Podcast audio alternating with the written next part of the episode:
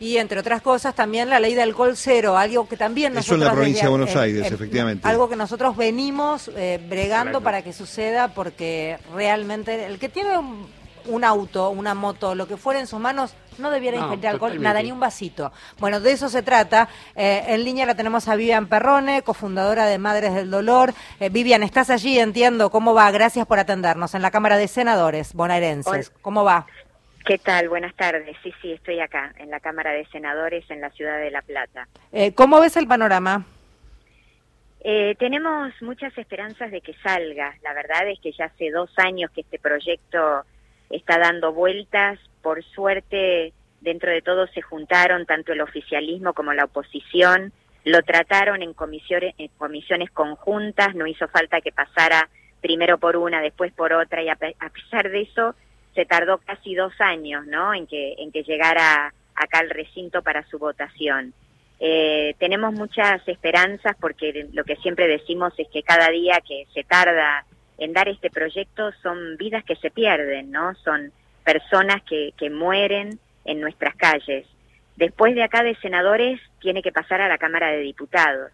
Así que ahora la verdad es que lo que queremos es que se vote cuanto antes, bueno, hoy acá en senadores y después cuanto antes en, en la Cámara de Diputados para que sea ley en la provincia de Buenos Aires. Sí, sería esperable que salga rápidamente. Si uno empieza a leer las estadísticas, te pido un poco que nos ayudes, Vivian, que vos lamentablemente tenés muy claro todos los números de, lo que habla de eh, cuán presente está el alcohol en cada siniestro vial que vemos, sobre todo haciendo el pico ese de jueves, si querés, a domingo, que es el fin de semana loco, ¿viste?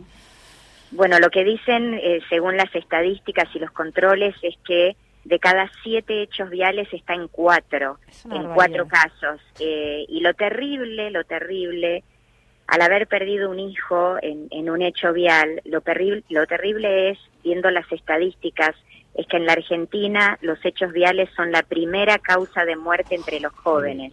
O sea, el primer motivo por el cual mueren nuestros jóvenes desde entre 15 a 29 años es por hechos viales que se pueden evitar porque a veces hablamos de delincuencia o de la droga o de y es más difícil, ¿no? abarcar cada uno de esos temas. Pero lo que tiene que ver con hechos viales es respetar las leyes y nada más que eso.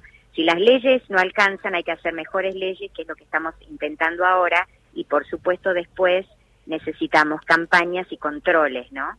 Eh, sí, eh, ¿cómo, cómo, ¿cómo ves esa parte? ¿Cómo ves la línea de los controles? Yo circulo por Capital, por lo tanto te puedo hablar de lo que sucede en Capital y parte de lo que es conurbano, línea norte, y te diría que hay poco. Eh, no sé cómo, cuál es la evaluación que ustedes hacen.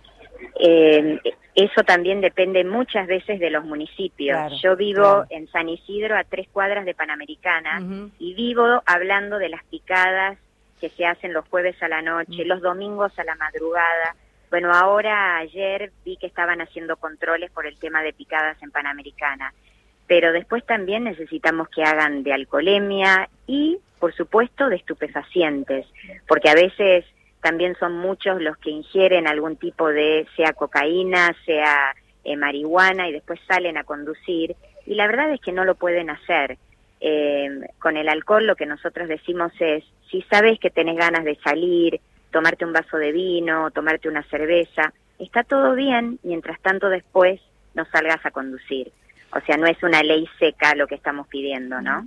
Vivian Mario Giorgi, eh, cuando se trate esto en el orden nacional, ya hubo un lobby empresario de este, gente que trabaja en bebidas alcohólicas. Eh, pareciera que no se entiende una cosa separada de la otra, ¿no? Mm.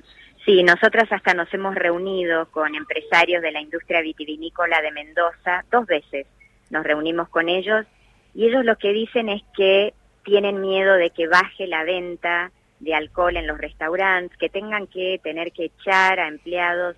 Y les dijimos, no va a pasar eso, porque lo mismo decían cuando estaba por salir la ley que prohíbe fumar en lugares públicos, en lugares cerrados, también se decía, ¿quién va a salir a la puerta a fumar y después volver a sentarse a una mesa a cenar? Bueno, hoy en día eso se hace, nadie lo discute, a nadie se le ocurre encender un cigarrillo en un restaurante, sino que el que quiere fumar va a la puerta, fuma y vuelve.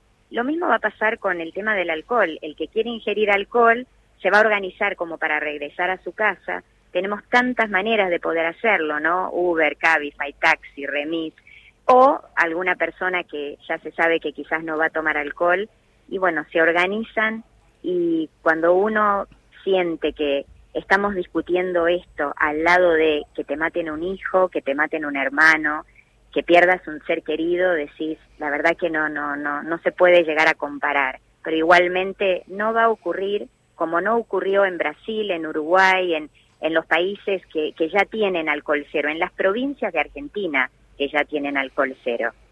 Em, ¿Cuántas provincias son las que ya tienen alcohol, alcohol cero? 11, 11 provincias en la Argentina ya tienen alcohol cero. ¿Y han notado, ¿han notado Miriam, ahí te, apuro porque tengo re poco tiempo, ¿han notado baja de accidentes en esas provincias? Sí, sí, nosotros llamamos hechos viales, ¿no? porque no ocurren accidentalmente. Hechos viales. Sí, sí, sí, sí, han bajado, ha bajado la estadística de, de, muertes, de lesionados y de hechos viales en sí, en su totalidad. Ojalá se entienda, ojalá haya más campañas también, porque no hay campañas de educación mm. vial, salvo alguna iniciativa individual muy chiquita, hay que taladrar, que esa es otra, si no, no funciona absolutamente de nada.